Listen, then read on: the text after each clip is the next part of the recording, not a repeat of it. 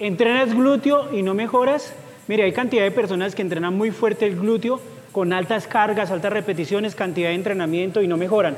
Y se condicionan o se, de pronto se, se quedan en el contexto de que ya tienen 40 años o 25 años o que genéticamente es así.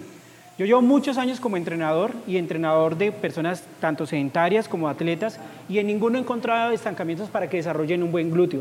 Lógicamente, pues no vas a tener el glúteo que genéticamente, por ejemplo, va a tener una afrodescendiente que ya vienen, digamos, privilegiados en, relación al glúteo muchas veces. Pero tú sí puedes desarrollar un glúteo, puedes desarrollar una muy buena masa glútea. Una cosa es la genética y otra cosa es el fenotipo, que es lo que tú puedes expresar y modificar a partir del entrenamiento. Pero para eso tienes que tener estrategia. Primero entender que no es suficiente con entrenar cantidad de ejercicio y meterle cantidad de cargas. Hay que saber definir qué sí debes hacer y qué no debes hacer. Lo primero que todo te invitaría a que te evaluaras si tienes algo que llama agnesia glútea. Básicamente la agnesia glútea tiene que ver con una respuesta motora deficiente de tu glúteo, donde el glúteo, por ejemplo, no puede de pronto crecer y desarrollarse o desarrollar una cantidad de la que tú deseas, porque ya se adaptó y no tiene una respuesta motora eficiente.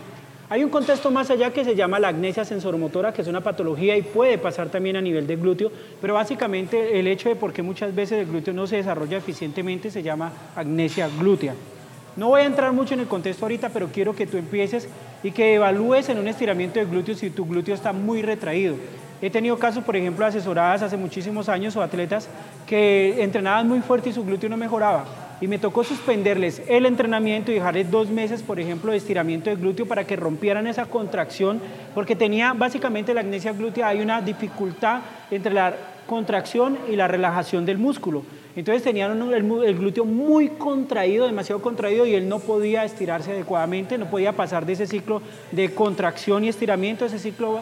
Y hay algo que, por ejemplo, a nivel de entrenamiento se llama el, el que es el ciclo de alargamiento-estiramiento y ese ciclo, si está interrumpido, no vas a tener un buen desarrollo de hipertrofia. Entonces, aplica estiramientos de glúteo. Si es tu caso, si tú te ves estancado, aplica unos 15, 20 días o más tiempo un estiramiento específico de glúteo para que recuperes la longitud y la energía elástica del glúteo. Escoge después de eso preferiblemente ejercicios donde realmente levantes buenas cargas y seas necesariamente explosivo y no creas que por ir a hacer patada glúteo, ejercicios que son específicos de glúteo vas a mejorar específicamente.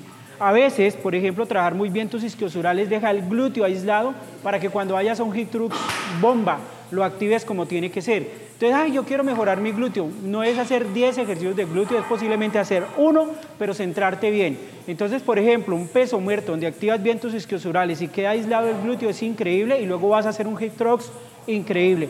Hectrox tiene como cinco variaciones, hay que explorarla con banda, sin banda, con rodillas abiertas, eh, cerrando y abriendo rodillas, con un empuje cadera, en doble ángulo, hay varias opciones, pero en todas tienes que entrenar pesado, con muy buena técnica y no impactar tu columna.